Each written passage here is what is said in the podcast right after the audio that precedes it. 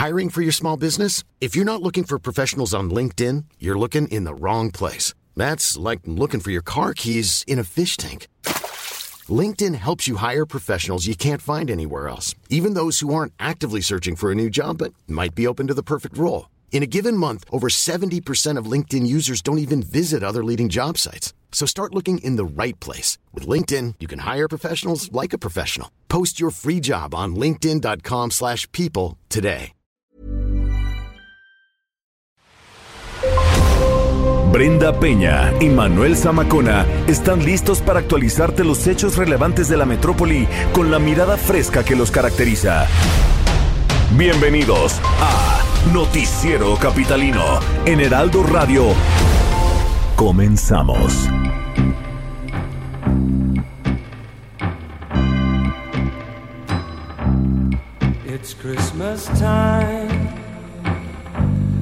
There's no need to be afraid. At Christmas time, we let in light and we banish shade. And in our world of plenty, we can spread a smile of joy. For your arms around the world at Christmas time.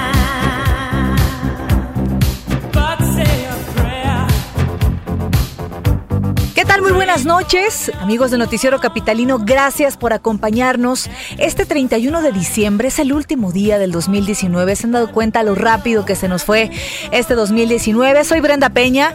Qué gusto que nos acompañen. Seguramente andan por ahí preparando ya la cena, ¿no? Aquellos que van a cenar en casa. Seguramente se están arreglando.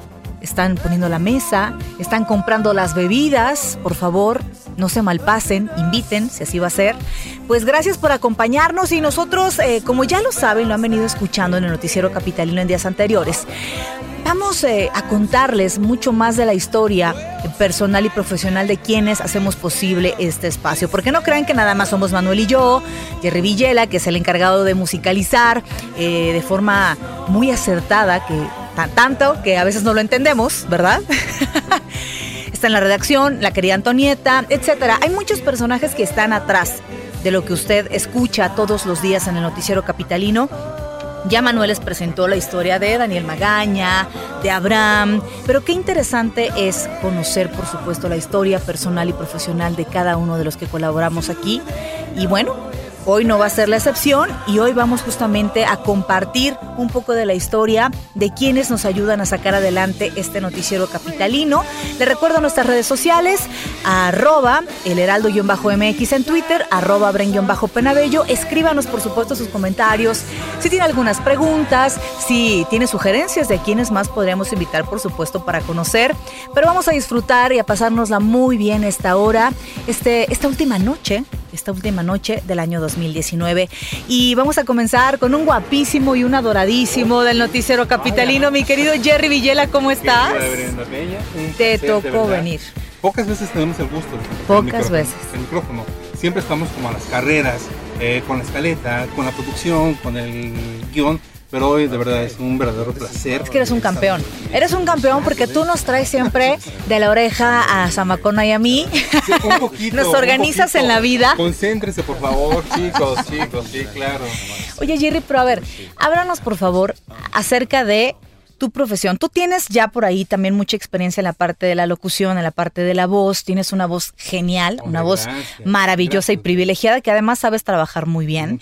Nos das incluso algunos tips a, a veces a Manuel y a mí, Ah, en ¿no? ocasiones, en ocasiones. En, en ocasiones, en ocasiones. Oye, pero a ver, cuéntanos, ¿cómo nace en ti la idea de dedicarte a los medios o cómo fue eso? También das clases. Fíjate que sí, también doy clases, pero partiendo del origen, yo hace muchos años, hace la semana pasada, escuchaba a un, a un personaje en radio que se llamaba, en vida llevó el nombre de César Alejandre. César Alejandre era aquel gran locutor de una estación que se llamaba Radio Capital en el 1260 de amplitud modulada. Y él tenía un programa que se llamaba Cara a Cara.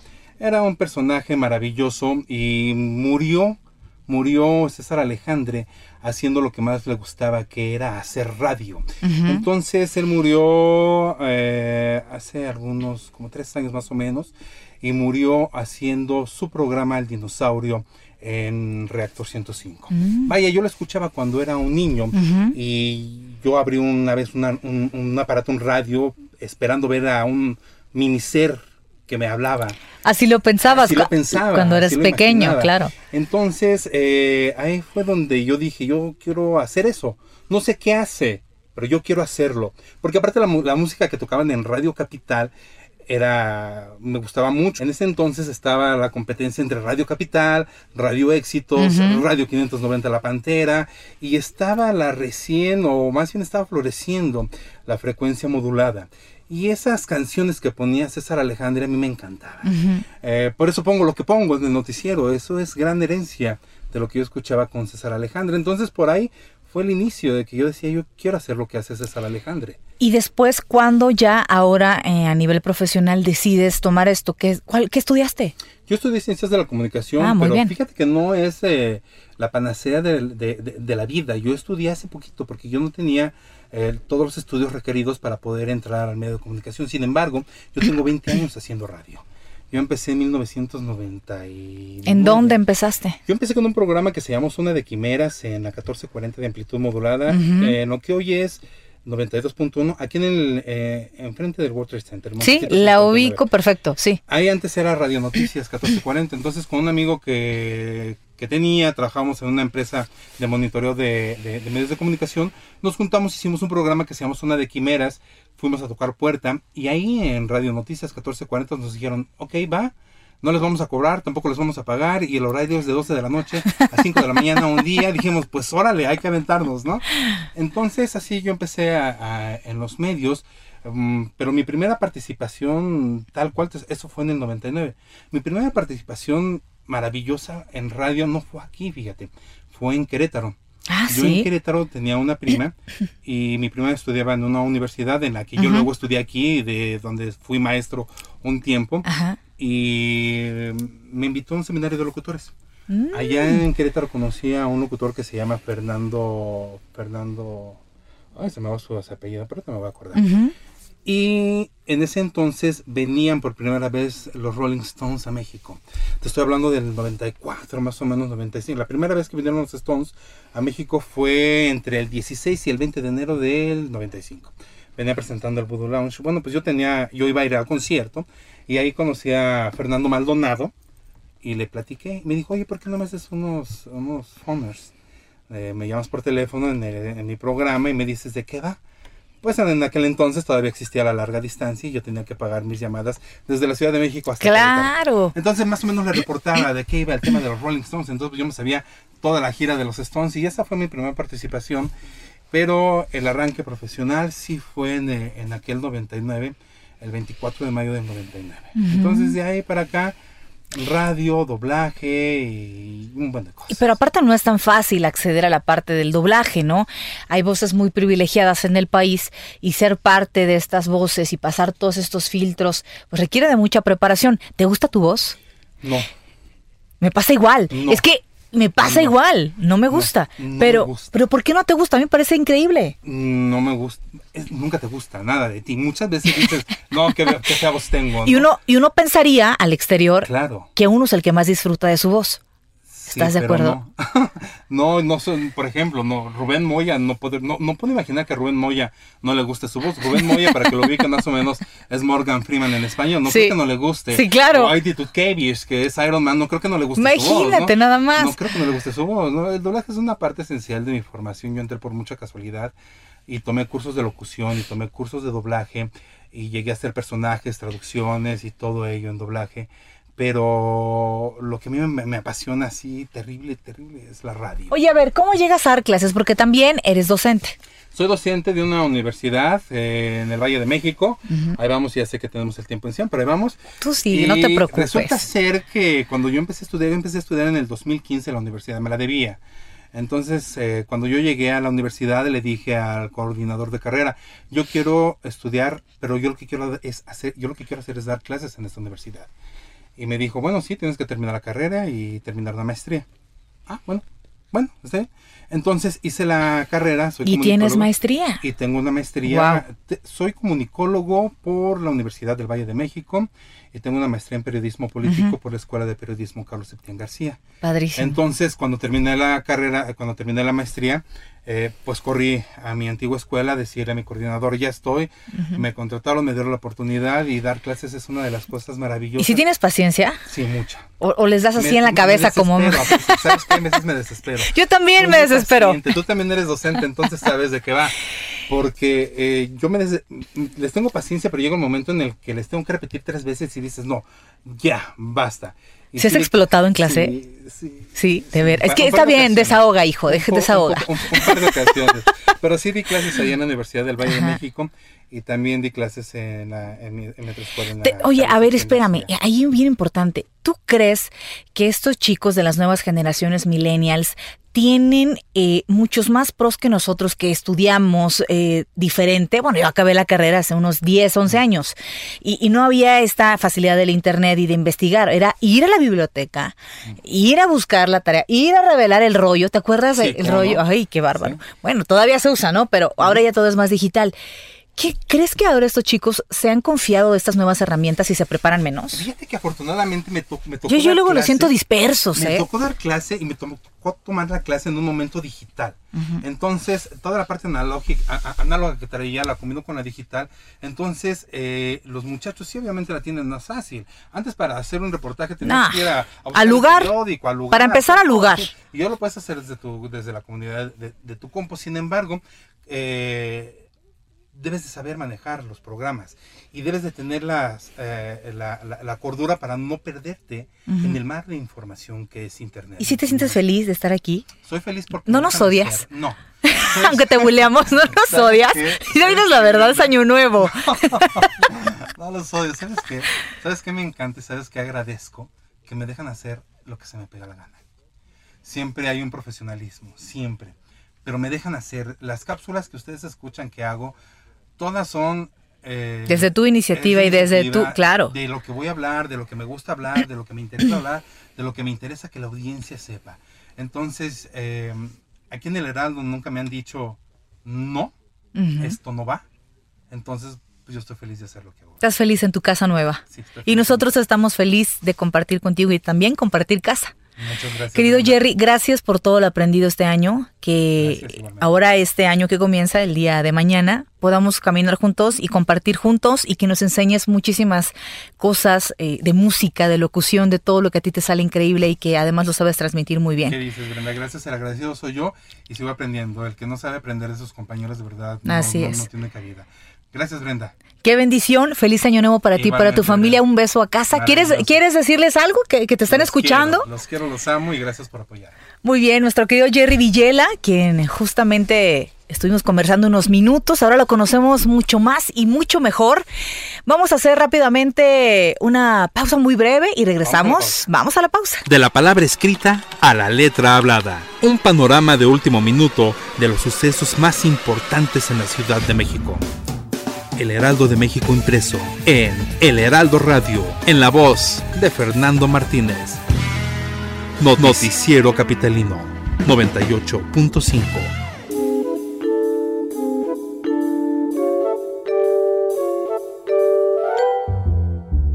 I really can't Baby, it's cold outside. I got to go away. Baby, it's cold outside. This evening has Been been hoping that you'd drop so in. I'll hold your hands, they're just like eyes. Beautiful, what you're.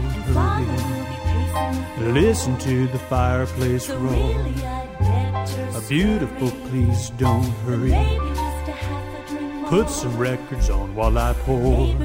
Baby, it's bad out there.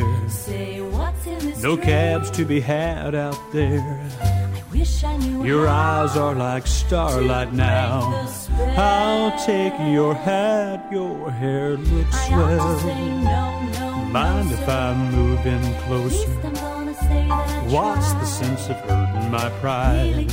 Baby, don't hold out. Baby, it's cold outside.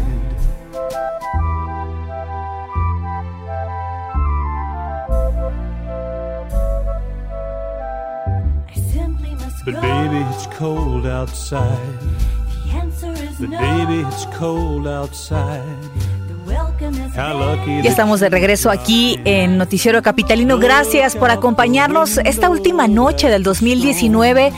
¿Cómo van con los preparativos del Año Nuevo? ¿Ya tienen listas las uvas? ¿Cuál es el ritual que ustedes hacen en Año Nuevo? Luego hay muchos rituales que se pueden compartir. Ahí compártanos, por favor, que si las velas doradas, que si cenamos lentejas. Escríbanos, por supuesto, a las redes sociales, arroba el heraldo-mx, arroba bren-penabello y por favor, compártanos por ahí si tienen algún ritual. No, se vale. Hay gente que tiene listas las maletas.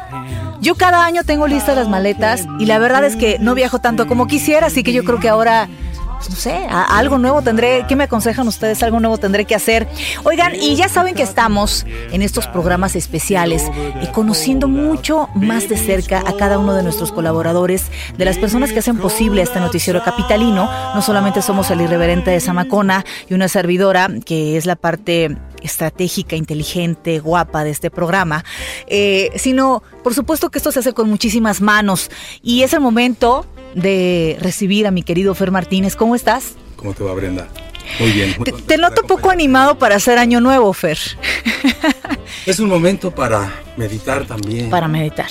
No sé si precisamente para hacer un balance, pero la vida es un instante y entonces hay que detenerse otro instante para, para pensar no con exceso de nostalgia, pero sí para hacer un...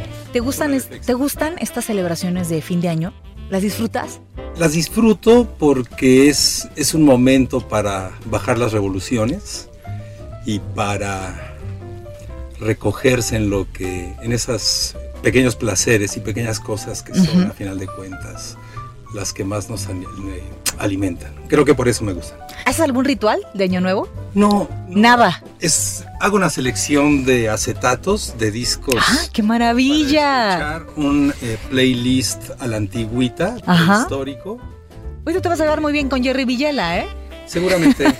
Entonces, eh, tengo una, unos cuantos eh, amigos que, que prestan y demás. Entonces, eso, armar un buen playlist eh, y seguir ese ritual de ver eh, todos los componentes de un viejo acetato, ¿no? Leer todo. Claro, el, todo el ritual. Sí, es un ritual. etcétera, Es un ritual. Eso, eso es lo que más me gusta de este año. Básicamente me gusta escuchar música. Qué maravilla. ¿Desde cuándo viene esta afición tuya de escuchar música, querido Fer? Eh, tuve la fortuna de tener primos hermanos mayores.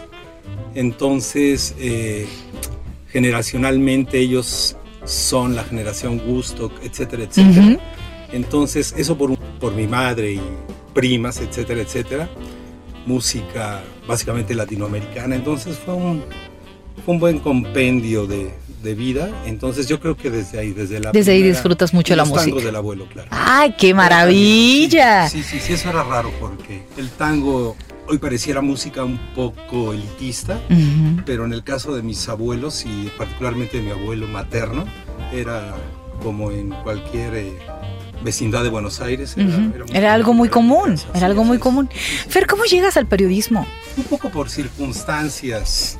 Es decir, mi padre fue, fue entrenador de fútbol americano y fue un atleta, fue jugador de fútbol americano más o menos de cierto nivel. Ujú. Eso y primos hermanos que siguieron los pasos de mi padre, él fue una, una figura relevante en, en sus vidas. Entonces desde muy niño ir a, a ver partidos de fútbol americano, eso trajo el practicar béisbol, Mm, qué ir al fútbol, etcétera, Ajá. etcétera. Entonces mi primera intención, y de hecho mi primera incursión fue en el periodismo deportivo Ah, qué, a los qué bien. 14 años haciendo lucha libre. Fue una cosa muy, muy extraña. Pero luego ya, digamos, en la vocación profesional y demás, yo hice muchos años periodismo deportivo. Ajá. Y creo que fue por ahí. Y como lector. Eh, a, mi, a mi casa llegaba un periódico, el Excelsior, Mm, eh, por aquello de las, las rifas de las residencias en, en paseos de Tasqueña. Entonces creo que Sí. mi abuelo tenía esa ilusión. la corazonada que algún día... Y también regalaban acetatos ah, mira. este, digamos, por la suscripción daban eh, un acetato que podía tener, que contener alguna antología, etcétera, etcétera. Y por lector me gustaba mucho leer este, estadísticas y demás, y demás, y ya un poco, un poco más grande en la secundaria y demás, las secciones de cultura. Fue ahí el, en donde hice el quiebre. ¿Pero qué te llamaba la atención de, del periodismo? Es decir, la escritura, La escritura, sí. la fluidez para escribir, la facilidad de expresar o, te- o el imaginarte lo que estaban... Quien, es, quien no es capaz de escribir, no es capaz de pensar claramente. Ujú. Entonces yo lo tuve muy claro, eh, intuitivamente, después en la facultad lo... ¿Qué estudiaste? ¿En dónde estudiaste? En la Facultad de Ciencias Políticas de la, de la universidad Ujú. Estudié Ciencias de la Comunicación y casi todo Ciencia Política por mero gusto. En el programa de estudios de la facultad, cuando yo la cursé, eh, tú podías tomar materias de otra carrera como opcionales. Y como yo no tenía muy claro, porque me gustaba mucho la, la ciencia política desde la academia, digamos, no tenía muy claro, podía elegir de último momento, cursé muchas materias por, por mero gozo. Entonces, eh, ¿Fuiste reportero? sí, claro. Sí, sí, sí, te digo que a los 14 iba al Torio de Cuatro Caminos a reportear lucha libre. Pero es que además, de eh, parte del, del- del periodismo es en la calle, ¿no? Y, y platicaba eh, con Jerry Villel anteriormente cómo ahora los chicos del millennials en esta generación tienen la oportunidad, si a lo mejor tienes que ir a hacer una nota de la Feria del Globo en León y nunca has ido, pues puedes poner en Google, ¿no? Y puedes ver anteriores ferias y ver cómo es, y ver el lugar, y lo conoces incluso antes antes de llegar al mismo lugar, ¿no? Yo, yo recuerdo hace dos años, yo quería conocer Nueva York y desde hace, desde que yo estaba en la universidad quería conocer Nueva York. Tuvo que pasar un largo periodo de tiempo para que pudiera hacerlo, pero yo entraba a Google casi todos los días a ver las calles y veía las calles y cuando por fin pude estar en Nueva York ya conocía perfecto qué era lo que había en ese. Sí, por supuesto. Nos- nosotros cuando estábamos en calle y recibíamos un llamado, pues no teníamos esas bondades, ¿no? Fíjate, te pongo un ejemplo. También di clases en, al- en alguna época. Ah, también fuiste docente. Preparatoria y, en la, y en la facultad. Difícil los preparatorianos, ¿eh? Una, uno de los escritores predilectos de ese momento, Salinger, El guardián entre el centeno, entre otros. Para enterarme que Salinger se llamaba Jerome David Salinger, Mm. me tardé tres meses. ¿No? sí. Eh, charlas y debates con un profesor, Gustavo García, etcétera, etcétera. Hoy lo googleé así en un... En El un Santiamén sabes, ya sabes. Eh, entonces te decía que ya teóricamente hoy sé que el lenguaje y el pensamiento son parte de una moneda, de un costado está uno y del otro el otro. ¿Por qué el, el periodismo? Por la escritura, porque creo que ahí es donde uno se contagia de, de ideas, de pretensiones, de imaginarios. Yo Nueva York lo empecé a conocer leyendo a John Dos Passos, Mm. Manhattan Transfers también con Salinger, con una infinidad de, de lectores y cuando también tuve la oportunidad de estar ahí me decepcionó un poco. Yo, yo Tú lo habías quería- imaginado. Yo quería un poco más de ese, ese, ese mundo un poco más sordio y demás. Sí. Porque ese Nueva York hermoso, tipo Manhattan, etcétera, Mm, etcétera. claro. Eso es reciente, ¿no? Hasta los años 90 incluso era, Bueno. era sucio y pestilente. Yo, yo me enamoré más del esta de los Yankees y me impresioné mucho más que de la Quinta Avenida. ¿Qué te puedo? Claro, claro. Sí, No. Eh, otro referente, por supuesto, te dije que El béisbol. el béisbol sí y los Yankees. Ah, mira, somos hermanos Yankee entonces. Sí, tuve la, la fortuna de, de ir a Estados Unidos en esa temporada cuando Fernando Valenzuela le gana en la Serie Mundial a los Mm. ¡Qué Yankees. bendición! Y fui a ver a, a Fernando Valenzuela. ¡Qué a barbaridad! Stadium. Fue una cosa de locos. Sí, me imagino. De locos, de locos, de locos. Y a pesar de que yo le iba a Yankees, fue un momento muy Pues, contradictorio. pues, pues, de modo glorioso, no claro. A, a Fernando Por supuesto, como buen mexicano. Oye, si no hubieras estudiado periodismo, si no estarías aquí en el Heraldo, ¿en dónde estarías? ¿Qué habrías hecho? No sé, mi vocación es más bien de, de vagabundo. Soy ciclista también y me gusta Explorar. Así es, el saber que hay un punto de partida y no tener claro si hay uno, De uno regreso. final. No sé, creo, hoy sé tramposamente que quizás me hubiera gustado ser urbanista. Urbanismo hubiera estudiado en, en la Facultad de Arquitectura, me parece, si no hubiera sido periodista, me parece. Muy bien, querido Fernando, me da muchísimo gusto que te hayas podido abrir un poquito más con nosotros, que nos hayas permitido entrar hasta la cocina. Sí, es, es un placer el- la chamba esta de los medios y la prontitud y la histeria, un poco la locura en la que estamos Sí, inmersos, no, no da para esto, pero yo sí soy, porque también empecé muy, muy joven, en uno más uno, y soy de la vieja escuela de las charlas en las redacciones con Son maravillosas. tipos y periodistas de la vieja escuela, Así como es. Berto Batis, etcétera, etcétera, que son inolvidables, yo sí creo en la charla. Y también por eso el fin de año me gusta, porque también da- Se pueden dar grandes charlas. Pues gracias por charlar conmigo esta última noche del un placer para 2019 y es muy aleccionador siempre tenerte cada semana. Gracias, gracias por estas semanas de colaborar con nosotros y que vengan muchas más el próximo Que año. vengan muchas, les agradezco mucho y estoy a sus órdenes. Feliz año nuevo. Feliz año nuevo para ti, escuchas. querido Fer. Es momento de hacer nuevamente una breve pausa. Quédese con nosotros esta última noche, noche de Año Nuevo. Un abrazo grande para ustedes. Regresamos. Continuamos después de un corte con las noticias más relevantes de la metrópoli en las voces de Brenda Peña y Manuel Zamacona en el noticiero capitalino. Regresamos con Brenda Peña y Manuel Zamacona al noticiero capitalino, las noticias más relevantes de la metrópoli.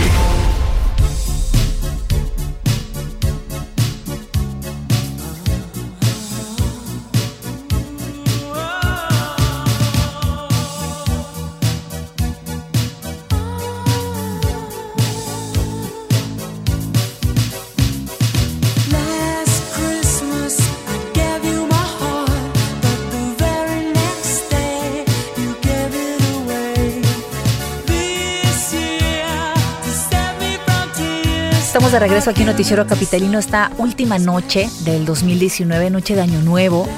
Por favor, gracias a todos los que se han comunicado con nosotros a través de las redes sociales y nos han mandado un caluroso abrazo.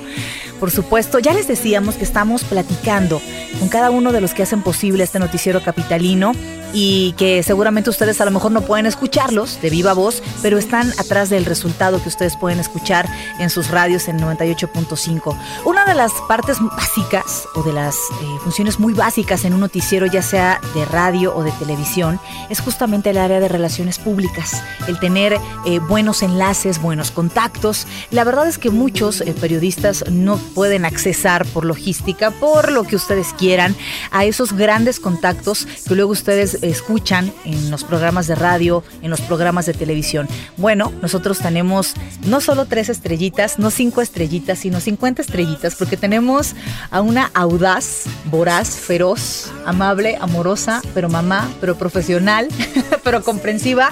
Querida Georgina Vázquez, ¿cómo estás? Muy bien, Brenda, muchas gracias por invitarme a participar en este tu programa y el programa de todos nosotros. Definitivamente. Eh, ustedes hacen un trabajo que de verdad, digo, tú, tú y Nadia se dedican a las relaciones públicas del Heraldo, entre muchas otras cosas, ¿no? Psicología, este, ¿no?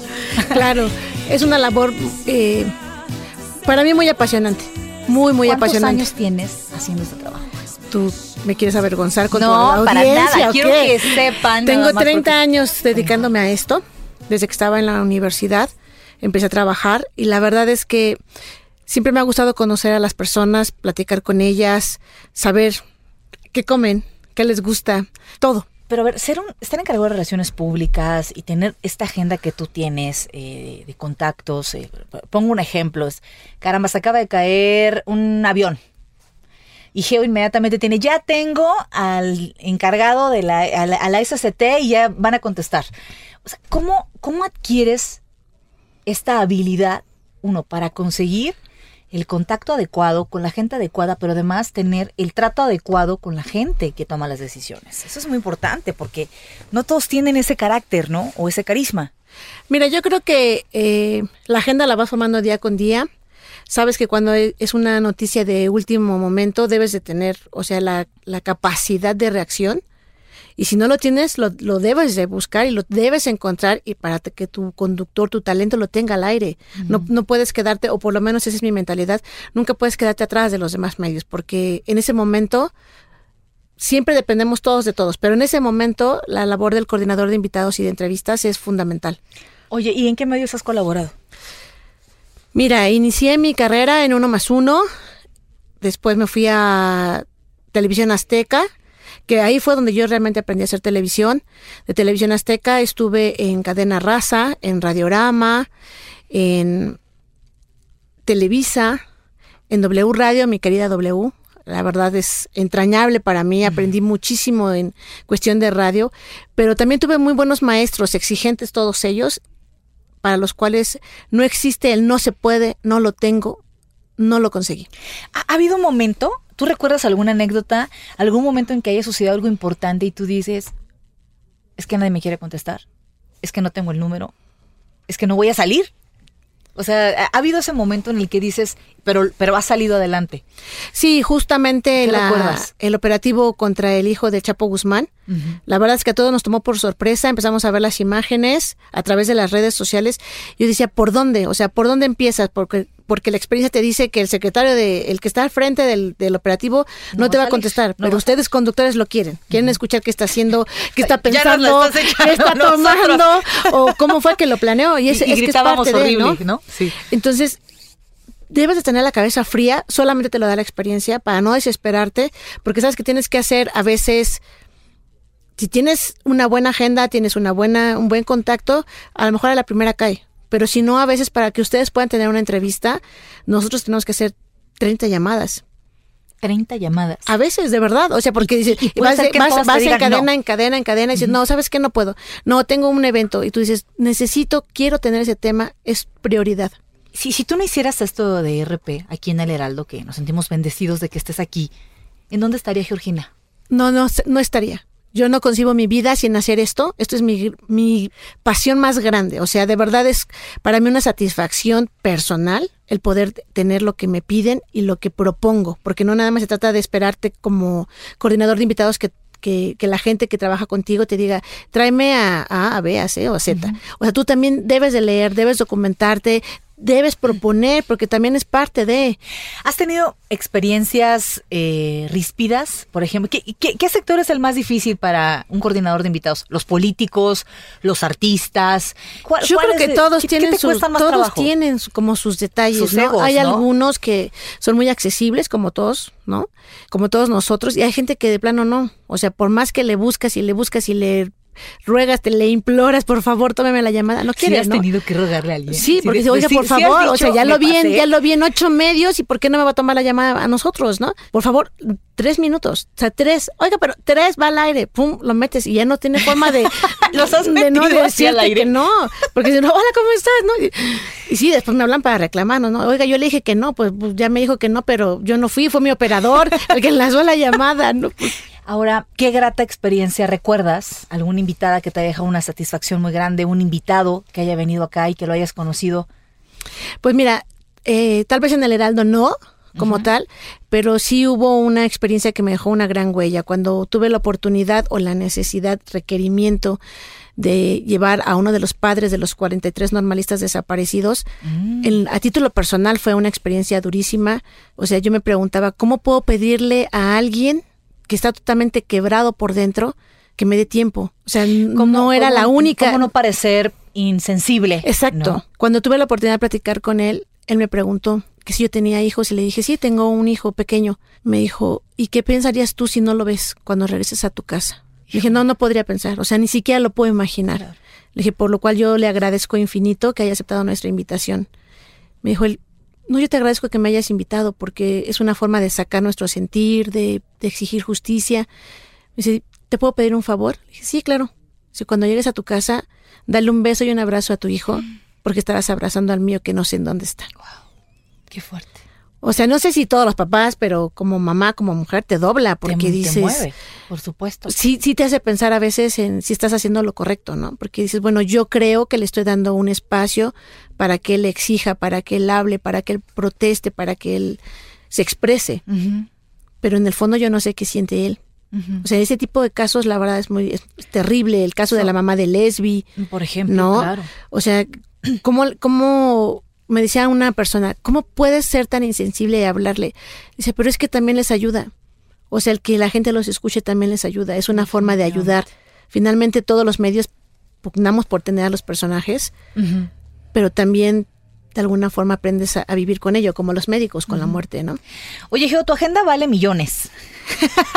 ¿Cómo cuidas esos millones? ¿Cómo cuidas esos contactos que tienes? ¿Los compartes con alguien? ¿O de veras un coordinador de invitados es súper celoso y no comparte nunca ningún Mira, contacto? generalmente eres muy celoso, porque justo lo que yo te decía, a veces tienes que hacer 30 llamadas o más para Sí. poder obtener un teléfono. Pero aprendes con el tiempo, que también en esta profesión, como en todas, tienes que compartir. Habrá gente que con la que puedes intercambiar, ¿no? Y que te salva de muchas, pero pues hay gente con la que dices, pues no, o sea, hay que trabajarle, ¿no? Pásame, o sea, el, pásame el dato del secretario, no seas así. a veces cedes, a veces no.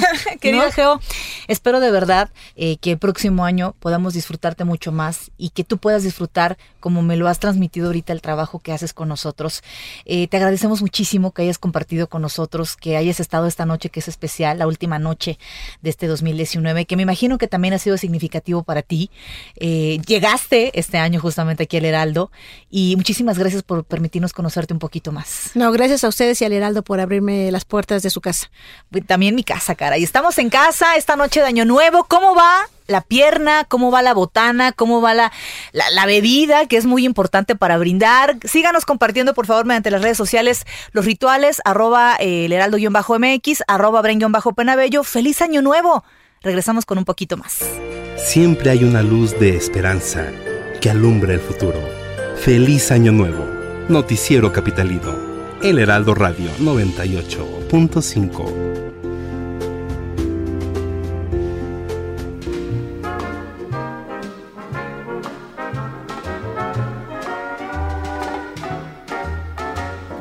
Rudolph the red-nosed reindeer had a very shiny nose. And if you ever Gracias por continuar con nosotros este 31 de diciembre. Ya es año nuevo. Muchos se ponen sentimentales. Hemos leído ya algunos comentarios medio sentimentales. Aguanten un poquito, por favor, esperen. Eh, pero qué importante, qué bonito es este último día del año eh, agradecerles a los que nos acompañaron durante este año, a mm, platicar acerca de los sueños que tenemos para el próximo año. Gracias por acompañarnos esta noche aquí en Noticiero Capitalino, esta noche de Año Nuevo. Y bueno, eh, vamos a platicar ahora un momento con nuestra querida Erika Ramírez, porque este programa no podría ser posible sin el área de información. Pero es que en radio es bien importante decir que, eh, como decía Jerry Villela, él es redactor, pero también produce, pero también graba, pero también eh, es psicólogo, pero también eh, tiene sus, eh, sus dotes de muchos más talentos. Pero también, Eri, tú estás en el área de información, pero haces muchas otras cosas más. Nos apoyas en muchísimo y estamos muy felices de que estés en el equipo, pero queremos conocerte un poquito más. ¿Cómo llegas tú al Heraldo de México? Yo anteriormente estaba trabajando en Imagen Radio. Ahí estaba como asistente de producción y producía programas de noticieros los fines de semana. Y ahí estuve cuatro años y medio y de ahí aprendí muchísimas cosas. O sea, lo que realmente en la universidad te dicen No es eh, nada. No es nada a No, comparación con lo que uno aprende realmente. ¿Qué estudiaste? Eh, periodismo. Y pues ahora se me presentó la oportunidad de, de venir aquí al Heraldo, estar en, la, en el área de redacción. En imagen hacia algunos pininos, algunas cosas de redacción, pero no tan importante como aquí, que realmente aquí sí es totalmente la ¿Y redacción. por qué te gusta esto de los medios? Pues mira, desde muy chica me, me gustó mucho el- la comunicación, o sea, que, la, que el- los reporteros, ver los reporteros. De, de inicio yo quería ser policía. De niña me gustaba ser policía, pero pues... Policía. Policía, sí. Pero policía aquí en, en- eh, porque los veías en México o porque veías No, series de porque veía gringas. las series gringas, entonces Yo yo, decía, yo quiero ser y quiero estudiar, este, pero implicaba mucho estudio, este, muchísimas cosas matemáticas y eso y no soy tan tan buena. Pero este, mi papá quería que fuera abogada, no era tan mala. ¿Vienes de familia de abogados? No. No, pero mi papá como que era su sueño que uno de sus hijos fuera Abogado. abogado. ¿Y cuando le Y dijiste? cuando le dije, no, me peleé con él, de hecho, me inscribí a la universidad sin su permiso. ¿Cómo crees? Y este, él trabajaba en la UNAM. Entonces él me decía, estudiale y vas a ver que de la UNAM vas a salir como una mu- muy buena abogada. Y yo le decía, sí, sí me gusta el litigar, el defender a la gente, pero soy muy de corazón de pollo y la verdad dije, creo que no es mi, mi rumbo Ajá. porque este, voy a, no voy a poder pues, litigar como Tener debiera. esa coraza que se necesita a veces y esa, ¿no? ese carácter. Sí. Entonces, este, me, me enojé con él, este, me Re- inscribí. renunciaste a tu parte de la herencia. Exacto. Entonces, mi, mi mamá me apoyó siempre. Entonces, me inscribí, mi mamá me apoyó y ya cuando llegué con mi papá un día, ¿sabes qué? Ya me preguntó, ¿qué vas a hacer? Y yo, pues, ya me inscribí, este, a estudiar periodismo. ¿Y por qué periodismo? Y te vas a morir de hambre. Este, eso no es bueno, que no sé qué, y es muy difícil, necesitas palancas, bla, bla, bla, ¿no? Ya te imaginarás. Y pues bueno, empecé eh, estudiando, me empezó a gustar demasiado el, el periodismo, pero específicamente el radio. O sea, radio se me hace un área en donde no con imágenes como la tele, eh, puedes llevar a la gente a transportarla realmente a la nota. Puedes acompañarlos durante más tiempo incluso que en la televisión, ¿no? Así en es. el coche. Así es, se me hace como más, a mí en lo personal se me hace más llamativo la radio que, que la televisión. Oye, ¿el momento más significativo para ti de este 2019 en lo personal o lo laboral? El haber entrado al Heraldo. ¿Sí? Sí. Muy bien. Sí, sí. La verdad A ver, que ¿por sí. qué? ¿En qué momento pues, llegas de tu vida o por qué? Eh, pues hace apenas unos meses, en octubre, toco puerta, eh, como todos, pero eh, sin tener un nombre de algún conocido. Fue por ti. Toqué puerta y dejé mi currículum, así, literal, en la, en, en la recepción. No había nadie de, de recursos humanos ni nada. Y la chica me dice, pues yo lo recibo y pues vemos si te hablan, a ver qué onda. Y pues mi perseverancia, en verdad, lo pensé y dije, yo tengo que trabajar en el Heraldo. Yo voy a trabajar ahí. Y mira, gracias a Dios, Y aquí estás. se hizo Eri. y aquí estoy. eh, Entonces, esta noche tienes mucho por qué brindar, ¿estás de acuerdo? así es. ¿Vamos a estar en tu brindis? Claro ¿Nos que vas a sí. incluir en tu... Claro que sí, por Cuando levantes la supuesto. copa. Así es, así es. Eri, pues es un privilegio poder contar contigo, que trabajes con nosotros, que te hayas, eh, pues que te hayas incluido en el equipo, que hayas eh, caído aquí en estas manos perversas. Pero la verdad es que esto tampoco podría ser sin ti, sin lo que tú nos has aportado. Así que muchísimas gracias. Espero de verdad que el 2020 tengamos muchos más momentos significativos y que dentro de un año estemos justamente aquí en cabina y estemos platicando de momentos significativos que hayamos compartido en el 2020. Un abrazo Que para así ti y tu sea. familia. Felicidades. Muchas gracias y feliz año nuevo para ti. Hacemos una pausa, escríbanos, arroba el heraldo guion bajo MX. ¡Feliz año nuevo!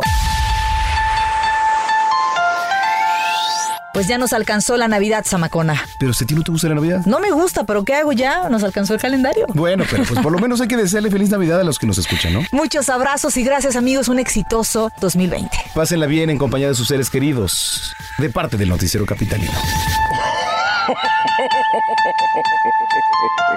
Brenda Peña y Manuel Zamacona, lunes a viernes a las 8 de la noche, por El Heraldo Radio.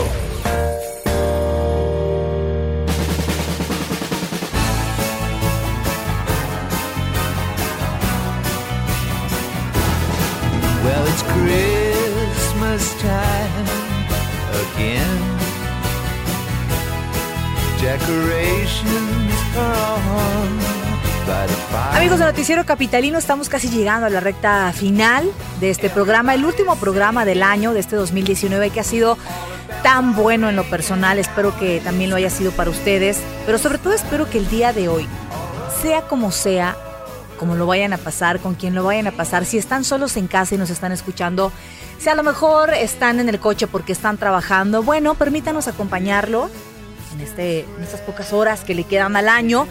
Escúchenos, comuníquese con nosotros a las redes sociales, arroba el heraldo-mx, arroba bren-penabello. Y bueno, una personalidad, la última personalidad de esta noche, de este último programa, eh, para conocer a los colaboradores de eh, Noticiero Capitalino, es justamente nuestro querido Israel Lorenzana, que él es un motorreportero, todólogo, ¿verdad? Psicólogo. Gracias, Brenda, gracias. Eh, ¿Cómo estás, querido Israel? Brenda, muchísimas gracias, pues muy bien, muy agradecido por la invitación a esta Que entrevista. tú y yo ya nos conocemos tiempo Así atrás, Así es, anteriormente. estuvimos trabajando, haciendo en- televisión por ahí. Estuvimos haciendo televisión por ahí en la agencia detrás de la noticia con Sí. Ricardo Rocha, Sí. después en el canal del Congreso Capitalino, pero no habíamos tenido oportunidad de trabajar tanto como en esta ocasión aquí en el Heraldo. Sí, aquí en radio, bueno, ya llevamos que ocho meses, nueve meses por ahí andamos. Pues andamos un poco menos, pero ya parece, como Bueno. dicen, cinco minutos. Pero sí, ya hemos estado trabajando, interactuando en las tardes, tarde-noche, en el noticiero. Y bueno, pues como lo señalas antes, hemos estado haciendo algunas otras cosas. Oye, cuéntame, Isra, ¿cómo llegas de entrada? Eh, ¿Cómo llegas a ser motorreportero? O sea, no es una labor fácil. No, no es sencillo. De hecho, antes no había ni motorreporteros, ni reporteros viales, ni reporteros en motocicleta. Fue hace 22 años. Ujú. Cuando empecé a andar en motocicleta fue para periodista, una estación de radio, era yo su reportero policíaco exclusivo y de ahí, bueno, como había necesidad de moverse, pues nos dan motocicleta. También estuve trabajando en aquellos años cubriendo algunas plazas con Gutiérrez Vivo, aquellos reporteros viales, iniciadores de todo este movimiento. Y de ahí brincamos a algunas otras empresas, 98.5, Imagen, Ujú. por supuesto en la Asamblea, en las estaciones de radio, en Internet. Y bueno, ahora estamos ya aquí en el Heraldo, ¿no? Agradeciendo, por supuesto. que ¿Qué te gusta de este Heraldo. trabajo? O sea, a ver, ser, ser un, un motociclista en la Ciudad de México es complicado Sí. en la vida normal, pero ser un motorreportero con la emergencia que eso significa es doblemente complicado. ¿A qué te has tenido que enfrentar en la calle? O sea, de entrada que no sabemos manejar con un moto, ¿eh? Es complicado, no se respeta, no hay un respeto hacia el motociclista y viceversa. El motociclista no respeta al ¿Has automovilista. tenido accidentes? Sí, he tenido cuatro o cinco accidentes, gracias a Dios ninguno de gravedad, he Ujú. terminado abajo de microbuses, estampado ¿Cómo crees? en este divisiones de, de carriles, en fin, me he metido abajo de combis y cosas así. Esta profesión eh, es tan difícil porque tienes que ir pensando en lo que vas a reportar, con lo que te vas a encontrar, que nunca es eh, nunca ha sido fácil. He estado en accidentes muy severos, el sismo de hace dos años fue muy difícil, lo vivimos. que nos marcó a todos, Lo vivimos, ¿no? pero desde antes me tocó estar en aquella situación que se registró en San Salvador Atenco, con aquella agresión a los eh, pobladores de Atenco. Hace también muchos años cuando cayó el helicóptero del secretario de Gobernación, Mora, ujú. me parece. Ha sido complicado, son cosas difíciles, nunca sabes con qué te vas a, a encontrar. Nunca sabes. Hemos encontrado de ¿En todo. qué crees, Israel Lorenzana? Es decir, ¿tú crees en algo? ¿Te encomiendas a algo o a- haces algún ritual antes de salir de casa? Bueno, todas las mañanas a trabajar desde las 5 de la mañana todos los días y la verdad es que cuando salgo en la motocicleta siempre me encomiendo a Dios. Lo procuro disfrutar como si fuera el último, no sé si voy a regresar. Por el tema de la violencia también la Ciudad de México se ha convertido en una ciudad violenta contra los periodistas además. Ahora las últimas movilizaciones han estado enfocadas por un lado a la situación del movimiento como tal y por otro a la agresión al periodista. La gente, o no todos, pero la mayoría que se manifiestan no quieren que el reportero llegue a dar a conocer lo que están haciendo y es cosa que no entendemos porque finalmente sin el trabajo del reportero muchas veces no lograrían nada. Ujú. ¿no? Pero- ¿Qué cobertura recuerdas que te haya marcado y, y que digas, híjole, por esto valía la pena? Me llamó, me marcó mucho la de San Salvador Atenco. A mí me tocó estar ahí las 24 horas cuando entró la policía estatal a agredir. Yo vi cómo agredían a las mujeres, cómo estaban golpeando niños. También hace, no recuerdo cuántos años, pero en Iztayopan eh, quemaron, bueno, los dejaron calcinados a dos elementos de la Policía Federal. No sé si lo recuerdes, los acusaban de que se querían robar a unos niños. Ujú, sí, me Fue cuando estaba Marcelo Ebrard, de jefe de gobierno. Y Brutal, este, ¿eh? Brutal, sí, definitivo, yo estuve al lado de los cuerpos, yo llegué en helicóptero, en fin, esas cosas me han marcado. También aquella marcha zapatista, acompañamos al comandante Marcos desde Mm, Chiapas y fue la primera y la última vez que estuvieron en la tribuna. Venía acompañado de varios zapatistas a caballo, hubo algunos accidentes, fueron 15 días de camino.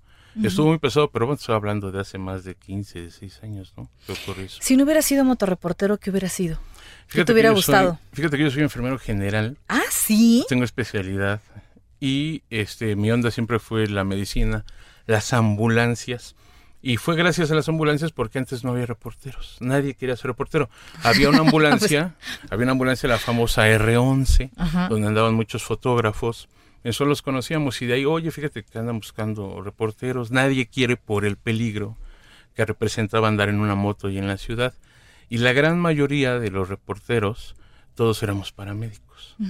Y nos jalaron porque decían, bueno, pues si ya no le tienes miedo a la sangre, pues éntrale, ¿no? A ver qué ves y nos reportas. No había teléfonos celulares. O sea, así fue como empezaste, porque Así tú no le tenías miedo a la sangre. No, porque no como eres enfermero. Claro, sí, estaba es acostumbrado a normal. verlo. Oiga, pero no abusen. Claro, sí, no se pasen, ¿eh? También tengo mis Pero no había ni teléfonos celulares, nos daban tarjetas para esos teléfonos gigantes, en fin, Ajá. cosas así. Era muy rústico todo. Sí.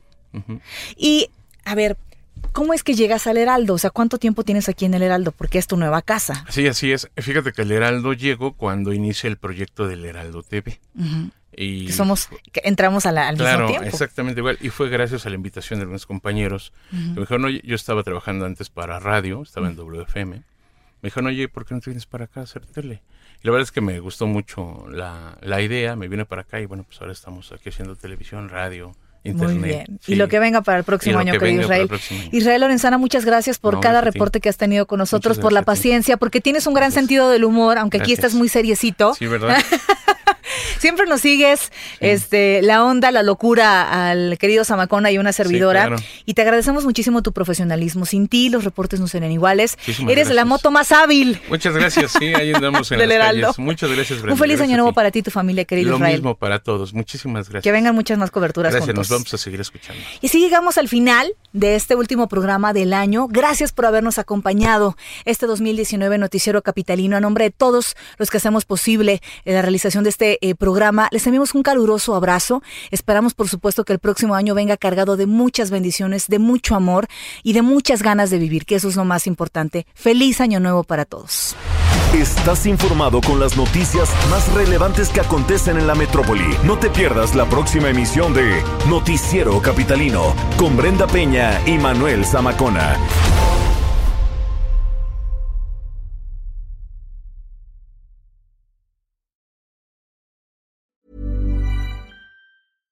How would you like to look five years younger? In a clinical study, people that had volume added with Juvederm Voluma XC in the cheeks perceived themselves as looking five years younger at six months after treatment. Look younger, feel like you. Add volume for lift and contour in the cheeks with Juvederm Voluma XC. Reverse signs of aging by adding volume to smooth laugh lines with Juvederm Volure XC. For important safety information and to find a licensed specialist, visit juvederm.com. That's J U V E D E R M.com. Not for people with severe allergic reactions, allergies to lidocaine, or the proteins used in Juvederm. Common side effects include injection site redness, swelling, pain, tenderness, firmness, lumps, bumps, bruising, discoloration, or itching. There's a risk of unintentional injection into a blood vessel, which can cause vision abnormalities, blindness, stroke, temporary scabs, or scarring. Talk to a licensed specialist to find out if it's right for you.